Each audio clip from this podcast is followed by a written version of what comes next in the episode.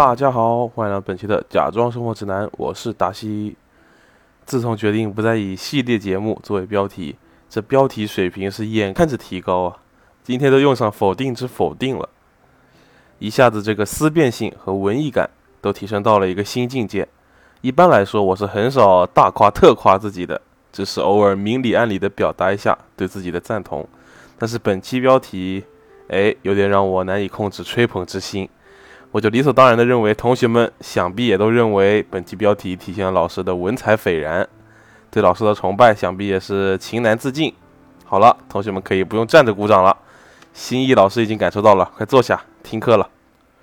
本期节目呢，标题非常高大上啊，似乎我是想跟大家聊一聊诸如摇滚精神的社会意义这样的话题，这种给音乐下了特别多定义、上了特别多价值的人文命题。啊！但是老师毕竟是假装懂音乐，不是所谓的专家啊，自然是难以在音乐这个领域说出如此高屋建瓴的学术论点。所以本期内容就是各位同学们都非常喜闻乐见的排名系列节目。是的，排名系列节目终于回归了。其实老师也是想多做排名系列节目的，毕竟直男都爱搞排名嘛，而且最喜欢关公战秦琼这种架空的历史战斗排名。但是老师最近看综艺节目比较少。特别是竞技类的综艺节目更是少之又少，这回也是结合了以前的想法、以前的看节目的经历，给这些乐队搞了个排名。没错，本期节目将会对《乐队的夏天》三季节目出演的全部乐队进行一个大排名。虽然第三季还没有演完啊，但是完全没有关系，因为老师的 Top Five 里面没有一个是来自第三季的。不得不说，第三季的水平断崖式下滑，即使。偶有亮点，却也难以挽回颓势。从参赛名单中就可以看出，节目组实在是请不到乐队了。居然一个节目第三季开始就有回锅肉了，而且回锅肉的水平还是不进反退，让人唏嘘。言归正传，本期节目的排名将从创作能力、舞台表现、人格魅力三个维度进行评分。再次重申，我们这不是一个主打公平、公正、公开的节目啊，没有投票，更不会做票。因为所有评分标准以及评分最终解释权都由我来制定，换句话说，评分标准和最终排名的准则只有一个：我喜欢。哎，我承认这些乐队中有一些还是很有流量的，万一有粉丝来讨论喜欢的乐队为什么没有进入老师这边的 top five 呢？我这里先给你们回复了，因为我不喜欢。好，说回这个打分系统啊，各个维度的满分都是十分。最后再通过总分相加得到最终排名。虽然前面说了给多少分纯属个人的喜好，但是从数学数据的角度上看，这个结果是相对公平的。因为以我的数学水平，想要做到在打分的同时完成三位数的加减运算，并得出数据的大小顺序排列，从而进行暗箱操作，是不可能的。我向来都是每支乐队每个维度打完分直接下一个，最后在 Excel 表格一求和看一下排名。所以大体上，在做表格前，我是可以想到哪些乐队可以成为我的 top five，但是顺序，也就是具体的排名，和我的预先是有出入的。不过到这个时候，我们也就按照规则去评分总分前五的乐队，进入今天的榜单了。那么从后到前，给大家介绍一下这五支乐队。首先，第一支乐队其实是第二季的冠军啊，重塑雕像的权利。乐队由三个人组成。主唱、吉他手华东，主唱、贝斯手刘敏，鼓手黄景。对于重塑的创作，我想了很久，还是给到了八分。因为重塑的创作一直都是处在舆论的漩涡当中的，包括非常喜欢的刺猬的主唱子健也和华东有过很多争执。也许是因为他们无法像世俗标准那样去处理人际关系。据说子健在节目录制现场就指责重塑《Pigs in a River》的 Nick Cave 的。Red Red Hand 有过分的借鉴，也就是所谓的抄袭了。现场双方争执了将近二十多分钟，据说以最后子健的气势落败而告终。由于现场情况被完全剪掉了，一秒钟都没有播出，所以各种详情无从知晓，也不能胡乱揣测。不过华东自己说过这样一段话：“我们永远是站在巨人的肩膀上，也正是因为我们站在了他们的肩膀上。”我们能够看到比他们看得更远。当然，从我们第一张专辑出来，有些人就说我们模仿 Bauhaus 也好，模仿 Joey Division 也好，我一点都不否认。直到今天为止，我们新唱片里还有这首歌，我觉得完全不是一个问题。对于创作过程中抄袭、致敬、模仿的问题，我是觉得在创作领域进行模仿和致敬是非常正常的，甚至可以说他们没有自己的魂，是一支德国古董乐队的复刻。但在这个是否抄袭的问题上，起码应该一碗水端平。就像他们第一次在节目中出场的歌《Pigs in the River》的单曲文案里已经写明了是对 Nick Cave 挽歌的回应时，这已经摆明了是一首致敬曲目了。所以我是觉得无可厚非了。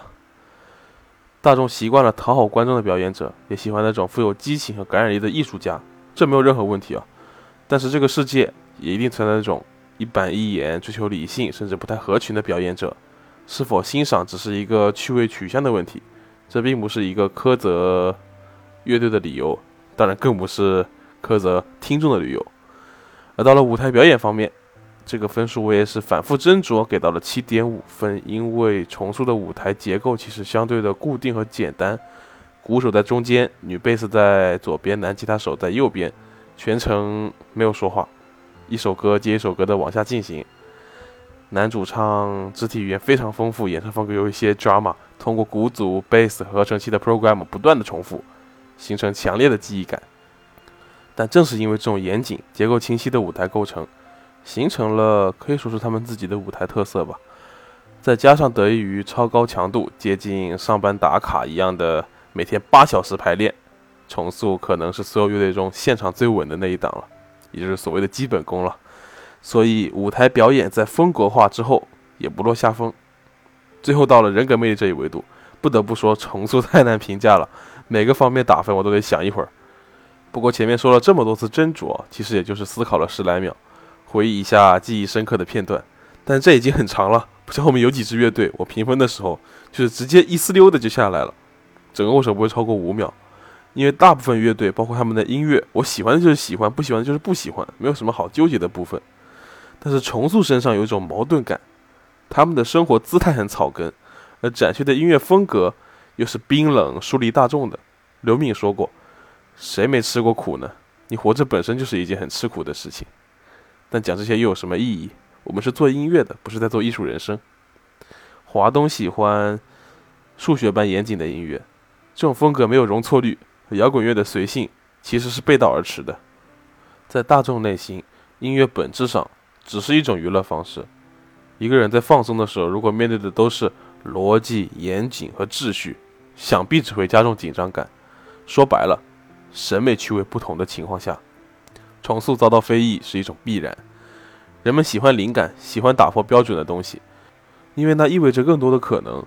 人们喜欢看月下里的乐队即兴 battle，因为也许会碰撞出更大的火花。但是话说回来，重塑不进行即兴表演。也不是一个错误的事情。比如我作为刺猬的歌迷，自然不会要求子健唱歌的时候每个音准都没有瑕疵，而且他的吉他音不准反而是一种趣味了。而这些东西的反面就是重塑的音乐。所以华东的那句“重塑是希望可以挑选观众的”，于我而言啊，这句话的意义并非是指某些人群不配听重塑的音乐，因为这样是非常错误的，而是指。这只是一场审美趣味的挑选活动，我也反复说了，仅此而已。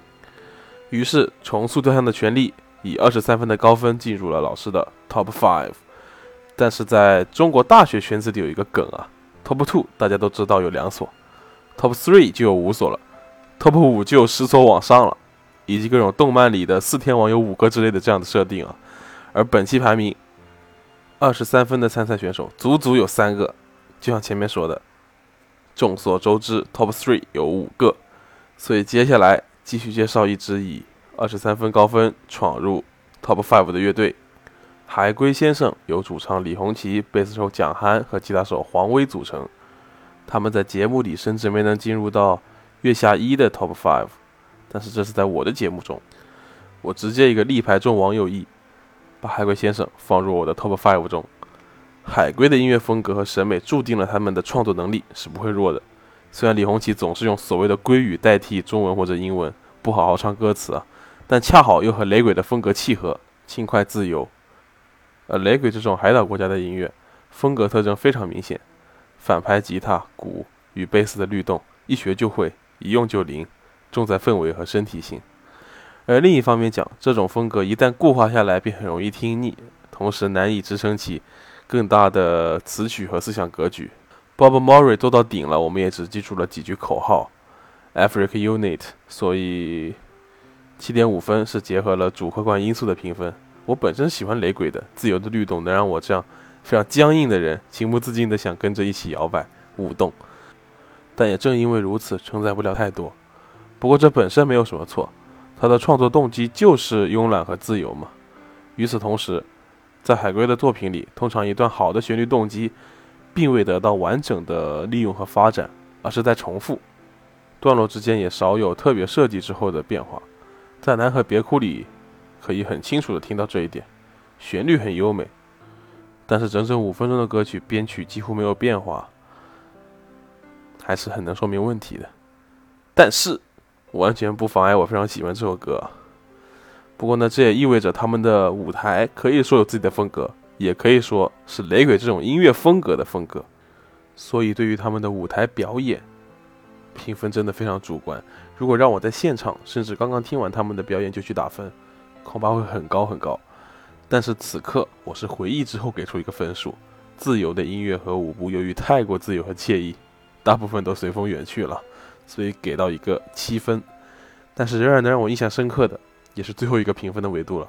人格魅力，在这一点上，李红旗、蒋涵、黄威都是极富个人魅力的，八分绝对是保守给分。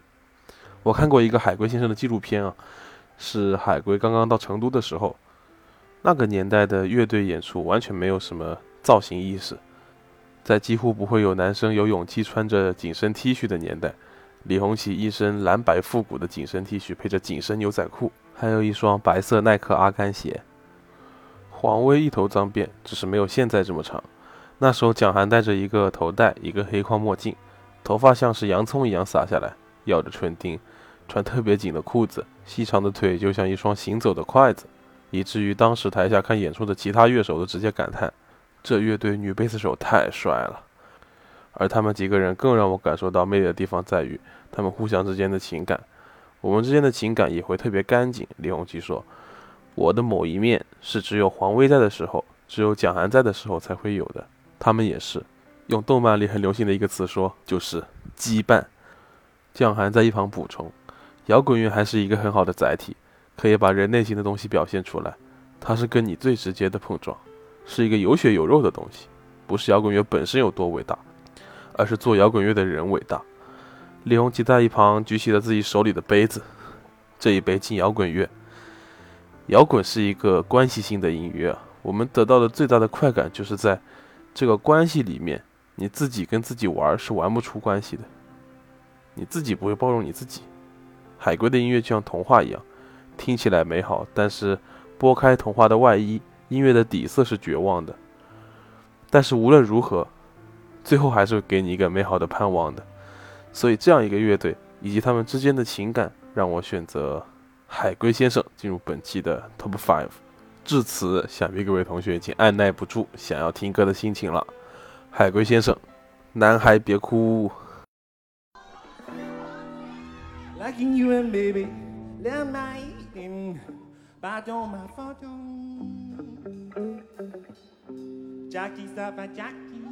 on me. Ooh, my belong by my she's off. Liking you and baby, spot that easy. I don't my photo. Jackie Safa Jackie for know me, but you are for you. 我给你描述一个灵魂，它拥有冰雪的青春。每当夜色降临。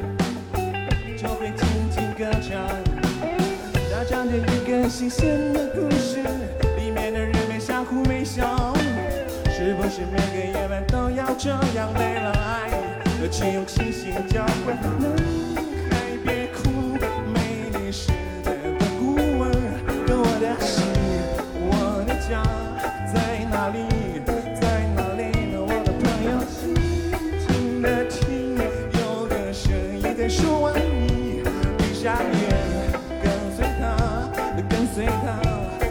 想跟着希望，那些城市上空飘着一颗颗不安的心，它一定也曾在这跳过欢快的舞蹈。清风吹来，让我看到一句名字，那婆娑的身影，太阳在光点。那些男孩一次次的叫着寂寞妈妈，爱是否能抚平他们内心。的内心。的伤感？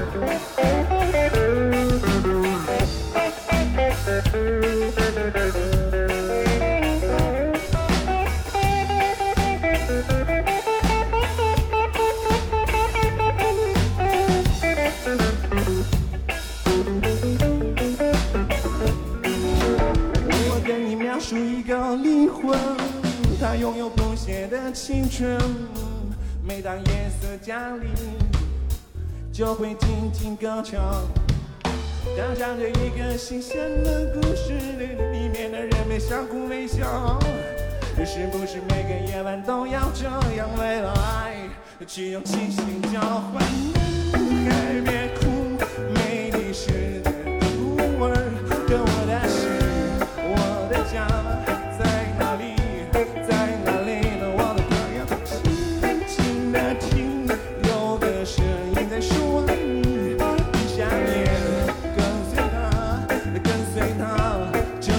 像跟着希望。那些城市上空飘着一颗颗不安的心，它一定也曾在这跳过欢快的舞蹈。寂寞吹过，让我看到一圈明，那婆娑的水影，太阳被光着。那些男孩一次次的叫着寂寞妈妈，爱是否能抚平他们内心的内心的伤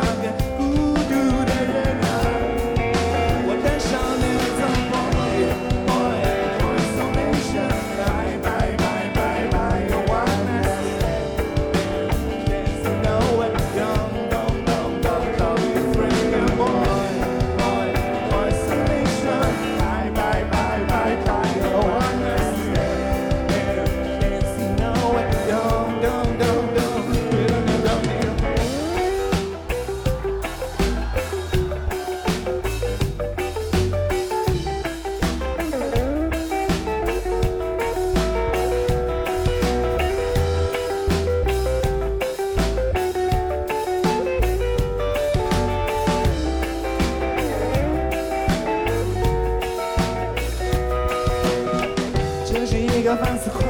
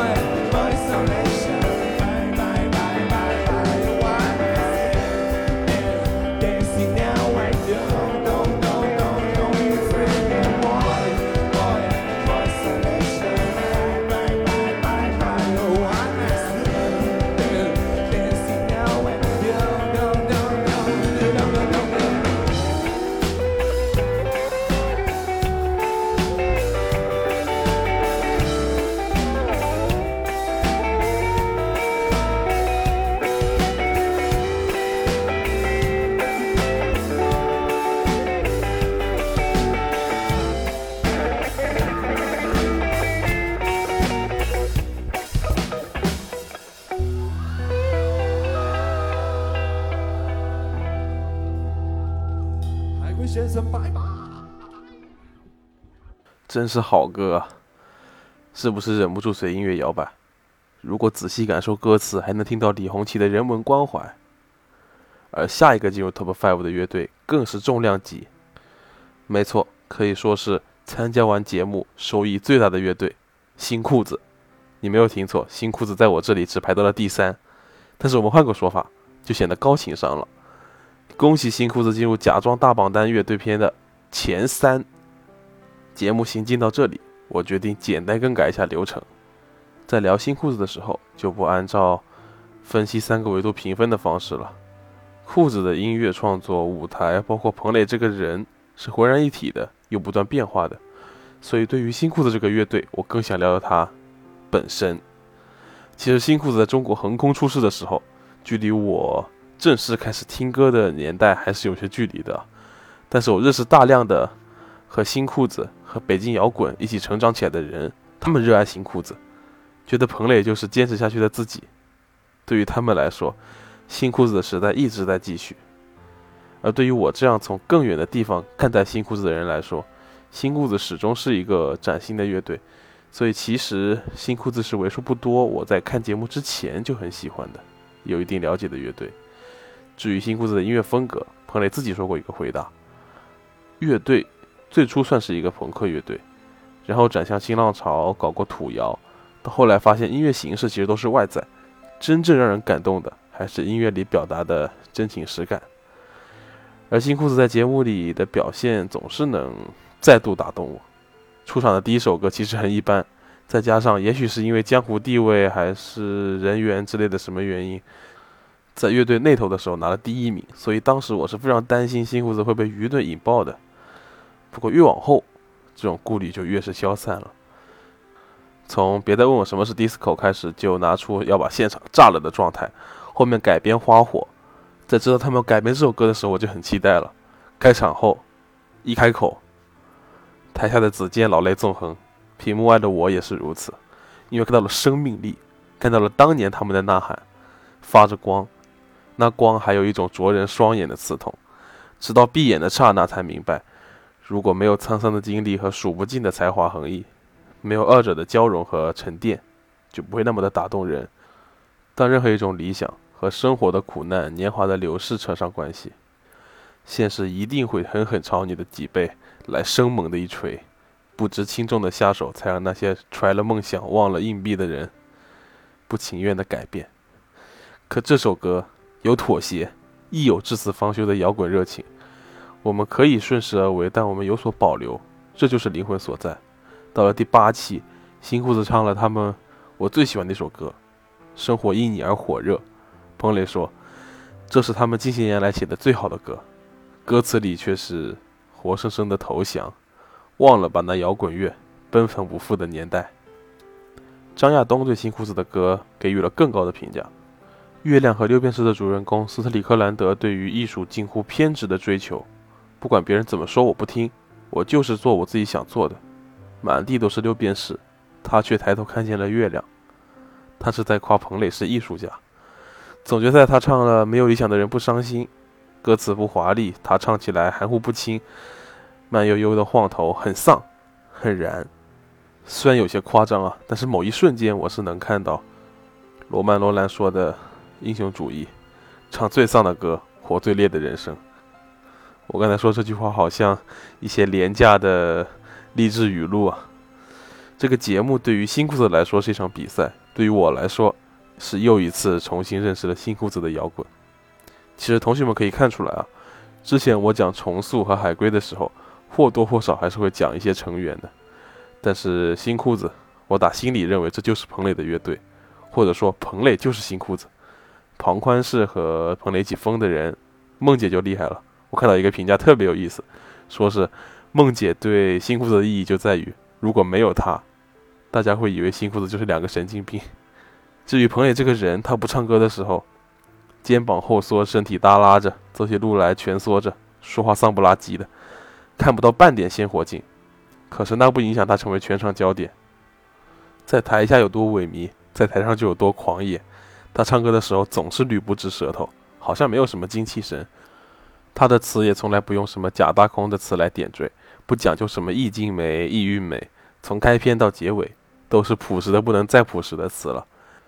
一般来说，像我这种伪文艺青年是不会被直抒胸臆的情感击中的。但不知道为什么，我觉得新裤子很真诚，不经添加的东西恰恰正中心门，因为人们知道他要表达什么，他有他的主旨，不是在无病呻吟的痛斥这个世界。这个世界没有得罪我，我干嘛要对他指桑骂槐呢？有人说摇滚乐把意义和价值观看得比音乐性还重，朴树写谎言、写厄运、写黑暗、写深渊，只有像朴树那样多愁善感的诗人，才有可能感受到朴树，或者说跟他感同身受吧。但是彭磊就写平常人的痛，平常人会遇到的，平常人生命中逃不掉的事情，所以他的音乐不是三三两两的故事，而是很多人的共鸣，凡人的纠结和无奈。正是因为这样。感染力才能上达云霄，下达凡尘。三四十岁了，上有老，下有小，中间有理想，还在舞台上跑跑跳跳，竭力嘶吼。在你要跳舞吗里，他手执吉他，在音乐的动次大次声中，跳着自创的毫无美感可言的舞蹈，还试图在空中想来个惊艳的大劈叉，滑稽又生动。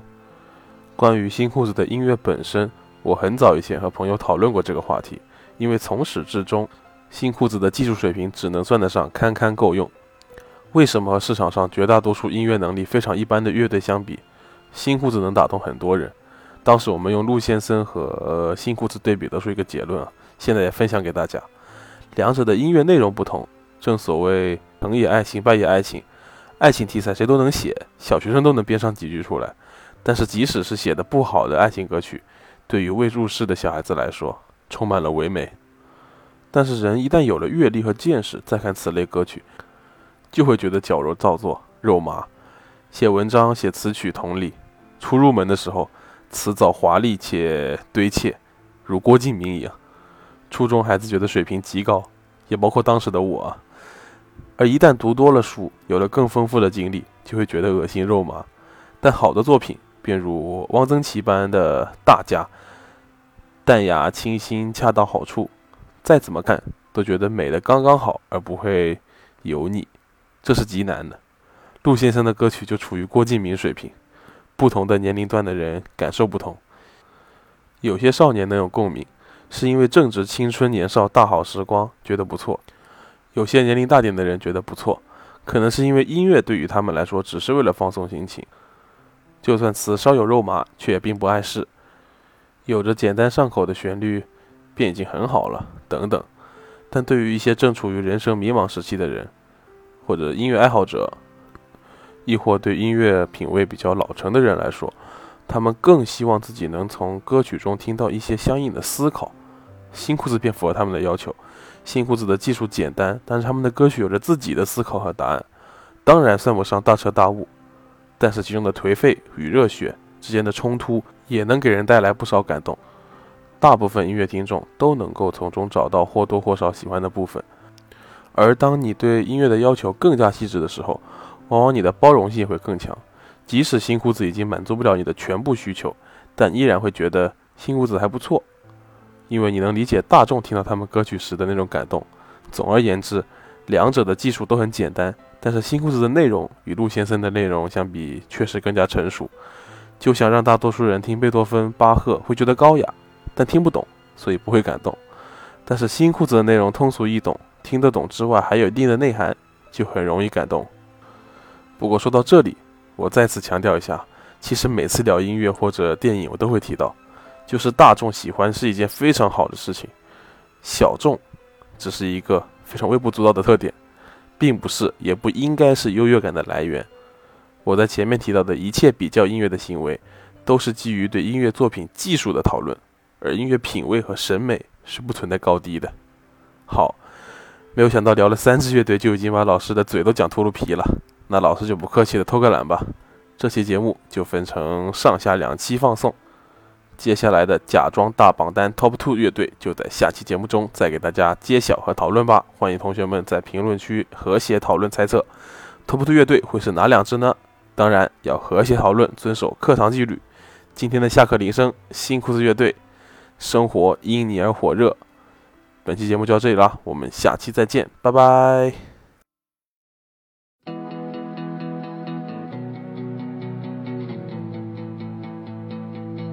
勇敢的你站在这里，脸庞清瘦却骄傲，在这远方没人陪伴只有幻想和烦恼无聊的渺小的反对不公平的世界没能继续的革命不欢而散的告别我倒下后不敢回头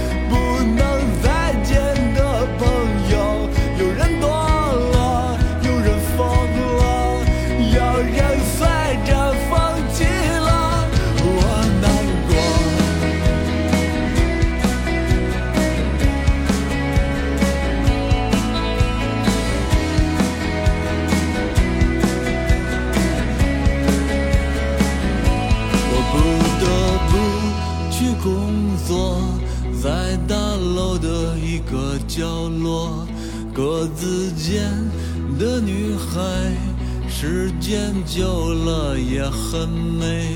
我会和他结婚带我去小城过年。忘了吧那摇滚乐奔腾不复的时代我倒下后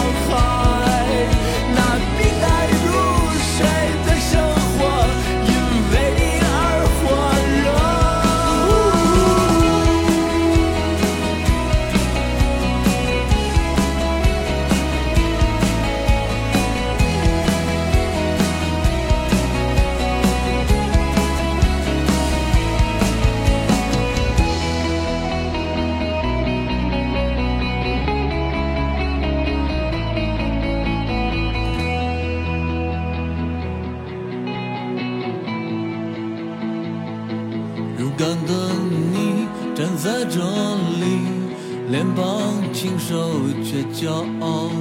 在这远方，没人陪伴，只有幻想和烦恼。我倒下后不敢回头，不能再见的朋友。